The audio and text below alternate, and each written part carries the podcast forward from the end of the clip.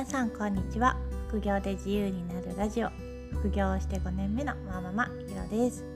今日は2021年4月の売上の報告をしたいと思います。私はブログで毎月その月にどのぐらい売れて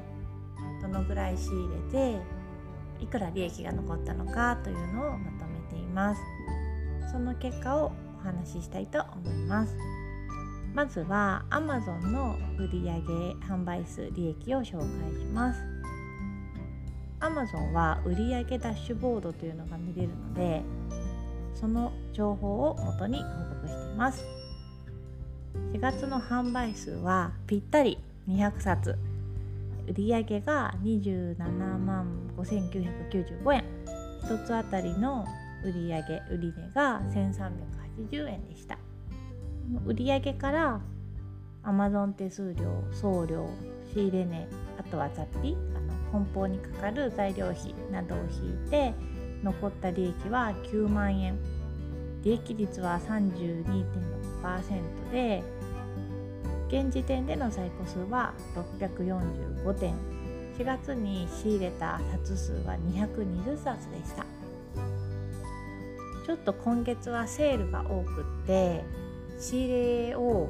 9万ぐらいしたんですよね。こんなに仕入れをしたのは初めてです。だからちょっと利益率が下がっています。本当はその売れた本に対してどのぐらいで仕入れたかっていうのを計算して利益率出すんですけどこの毎月の報告ではその月のキャッシュフローどのぐらいお金が出ていってどのぐらい入ってきたかっていうところの観点で報告をしています。1ヶ月で200冊も売ったのは実は今回が初めてです。この4月は結構本セドリにフルコミットしてみてどのぐらい自分ができるんだろうっていうのをちょっと試してみた月でもありました。副業なので使える時間は限られるんですけど仕入れ資金をもうちょっとかけてみて単価が高くてもガンガン仕入れるという方針で1ヶ月やってみました。そしたら結構200冊売れましたね。ただあの仕入れてすぐに売り上げが上がるっていうわけではなくって売れるまではタイムラグがあるので、まあ、仕入れを頑張った月のだいたい23ヶ月後ぐらいから売り上げがぐっと上がるイメージです。今年に入って1月末ぐらいから母に仕入れをし始めて仕入れの冊数が1人で仕入れるよりも1ヶ月そうですね。60冊とか70冊ぐらい増えたのでその効果が徐々に、まあ、先月も多かったんですけど先月今月と出始めたなと思っています。先月は130冊でした。それはその時点でも過去最高記録だったんですけどちょっと4月は200冊と自分でも結構びっくりのたくさん売れました。たくさん売れるのは嬉しいことなんですけどちょっと良くないこともあってメルカリと合わせて毎日10件ぐらい発送したので結構作業時間が増えちゃいました。いつもは30時間ちょっとぐらいなんですけど今月は多分50時間ぐらいは費やしてたかなと思います。ちょっと在宅勤務じゃないとさばけない量になったかなと思います。お昼休みに結構梱包してポストに入れたりとかもしていたので通勤があると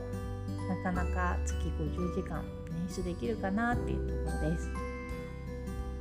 次にメルカリの売上販売数利益を紹介しますね。これはメルカリの本だけの売上です。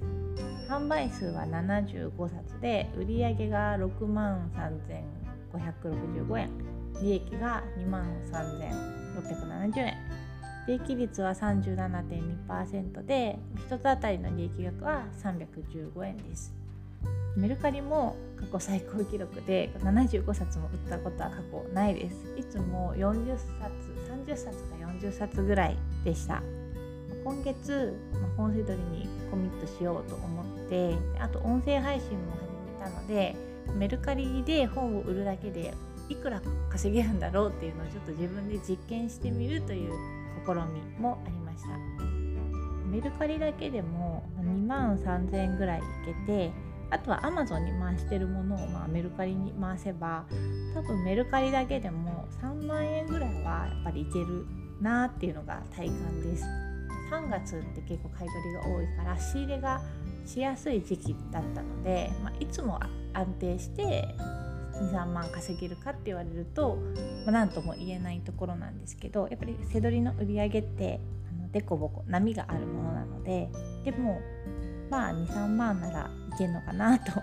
いうのが確信が持てた月でした。メルカリは今楽々メルカリ便を使っててセブンイレブンで発送してるんですけど結構件数が多いと地味にコンビニで発送するのが大変なんですよね。だから後ろに人が並んでたらちょっと本当は5冊ぐらい出したいけど2冊にしとこうとか思って別のセブンイレブンにはしごしてみたりしたのでこっちもクリックポストにしたいなーでもそうすると匿名配送が使えないから売れ行きが鈍るかなと今考えているところです。その他アパレル転売ホビー系の背取りで5 6 0 0 0円ぐらい利益がありました。ただ今月は本セドリに全力投球したので新しく仕入れるとかはしていなくって前仕入れたものがちょこちょこ売れてそのぐらいの利益です。Amazon とメルカリでまとめると本セドリの利益はだいたい11万3000円ぐらいでした。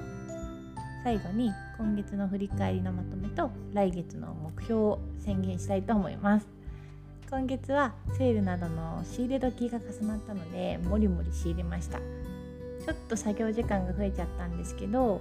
やっぱり仕入れ時間って私にとっては楽しいものなのであんまり苦じゃなかったです。梱包とかたまにめんどくさい時あるんですけどね。仕入れが楽しいっていうのは多分私の強みでちなみに弱みは在庫管理です。結構在庫管理が適当になってきたので来月はちゃんと本棚の整理をしたいと思います。来月も引き続き単価高めの仕入れに挑戦しつつあとは在庫が増えてきたので効率的な在庫管理の方法をちょっと考えつつ本棚のレイアウトをちょっと変えてみたりとかしようかなと思っています4月の実績報告はいかがでしたでしょうか？それでは次回の配信でまたお会いしましょう。ひろでした。さようなら。